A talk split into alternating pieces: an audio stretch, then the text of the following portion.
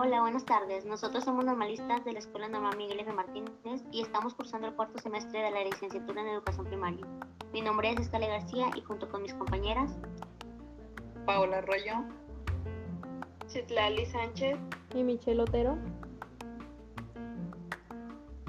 Hablaremos el día de hoy de un tema que todos conocemos. Un tema que todos tenemos noción de este, pues viene desde años atrás y hasta el día de hoy suele estar presente. Nosotros hablaremos acerca de la discriminación, pero esta vez nos enfocaremos en el área de la educación. Exactamente sobre la discriminación en las escuelas primarias y cómo esta es una barrera para la inclusión. Para el que tengan una mejor idea, vamos a platicar de lo que es la inclusión, la discriminación y hablaremos ciertos temas que son muy interesantes para la cultura escolar. Bueno, si me permiten, me gustaría hablar del concepto de inclusión e integración, que me gustaría recalcar que debemos tener en cuenta que no son lo mismo, puesto que la integración es cuando el alumno con discapacidad se adapta al resto de la comunidad educativa, mientras que la inclusión es el contrario al sistema, ya que debe ser adaptado para que cualquier alumno entre e incluso este puede ser valorado y reconocido dentro del entorno. Este, yo pienso, bueno, diferencias esos dos conceptos. No sé si opinen lo mismo. Exactamente, la integración y la inclusión no es lo mismo.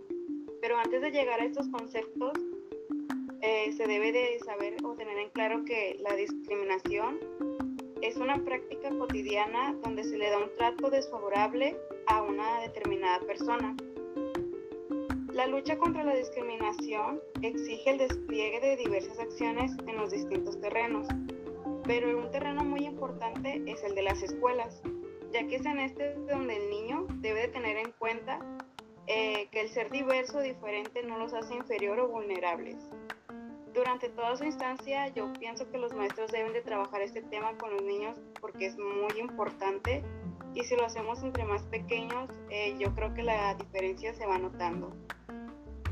No todos conocemos los tipos de discriminación, pero pues los más comunes que se suelen reflejar en las escuelas son los que pues ya conocemos, son los de condición social, el económico, el cultural y las de discapacidad. ¿Ustedes qué opinan acerca de la discapacidad como punto de discriminación? Bueno, yo primero eh, agregaría que estoy muy de acuerdo en que hay que inculcar y tener presentes estos conceptos desde temprana edad para crear conciencia eh, en los alumnos y crear buenos ciudadanos. Y bueno, de acuerdo a tu pregunta eh, y mi opinión, el ser una persona con habilidades distintas a los demás no te hace objetivo de, de la discriminación en ningún caso, opino yo. Pues se dice que en ningún caso, pero todos piensan que en las escuelas no se, pues no se discrimina pero tomando en cuenta este, la, la escuela, la educación mexicana, se puede ver que en algunos casos se les impide el acceso a las escuelas, ya sea público o privada, este, más que nada los niños que cuentan con habilidades distintas a los demás, a pesar de que en el capítulo 2 del artículo 9 de la ley federal está pues dicho que para prevenir y eliminar la discriminación este, no se debe impedir el acceso a la educación pública o privada, así como tampoco las becas, este, tampoco los incentivos para que los alumnos permanezcan en las educaciones y en los términos de las disposiciones aplicables. Aún así de que se dice todo esto, pues se puede observar que niegan la educación a alumnos con discapacidad. Es cierto, y fíjate que precisamente es ahí donde el acceso a la educación es donde está la inclusión, donde debería de ser, ya tienen una principal barrera para eliminar la discriminación. Además de algunas otras, por ejemplo, se necesita un gran cambio dentro del sistema para que esta lucha se logre. Las barreras y la discriminación surgen de distintas maneras por infraestructura de las escuelas.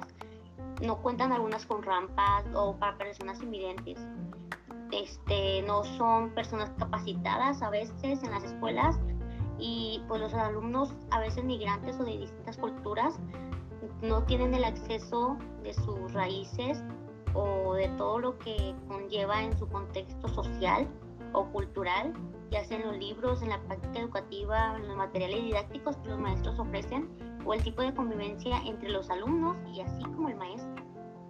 Esto es muy importante para que los niños aprendan qué es la inclusión, ya que si no lo pueden ver, no lo pueden poner en práctica.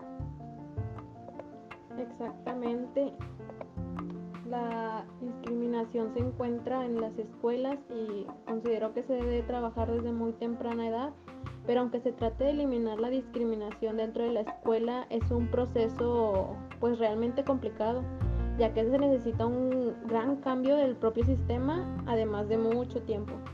Eh, la eliminación de estas barreras es la, es la inclusión, es una gran idealización, pero pues realmente será muy difícil lograrlo. Pero pues sin embargo, poco a poco en las distintas instituciones lo tratarán de alcanzar, ya sea el maestro indicado por su propio salón, o sea, cada maestro iniciando o hablando con los alumnos, tratando de establecer buenas relaciones o inclusivamente el director puede comenzar en toda la escuela, pero pues considero que nosotros al estar frente al grupo podemos comenzar con nuestro grupo, que sean inclusivos, pues pequeños cambios hacen grandes diferencias. Pues sí, compañera, esperamos que, que muchos maestros empiecen a poner en práctica la inclusión dentro de su salón y así en cada salón de cada escuela pues se podrá ver menos discriminación en un futuro cercano o lejano. Así es, consideramos y esperemos que sea cercano para que todos los alumnos tengan las mismas pues oportunidades aunque tengan diferentes limitaciones. Bueno compañeras, les agradezco mucho el tiempo que nos brindaron y pues muchas gracias a todas las personas que nos escucharon sobre este tema tan importante que es en las escuelas de la inclusión para que no exista la discriminación. Muchas gracias. Muchas gracias. Muchas gracias y seguimos creando conciencia. Muchas gracias por su tiempo y espero esta, eh, este podcast les, les haga algo de conciencia y le den importancia.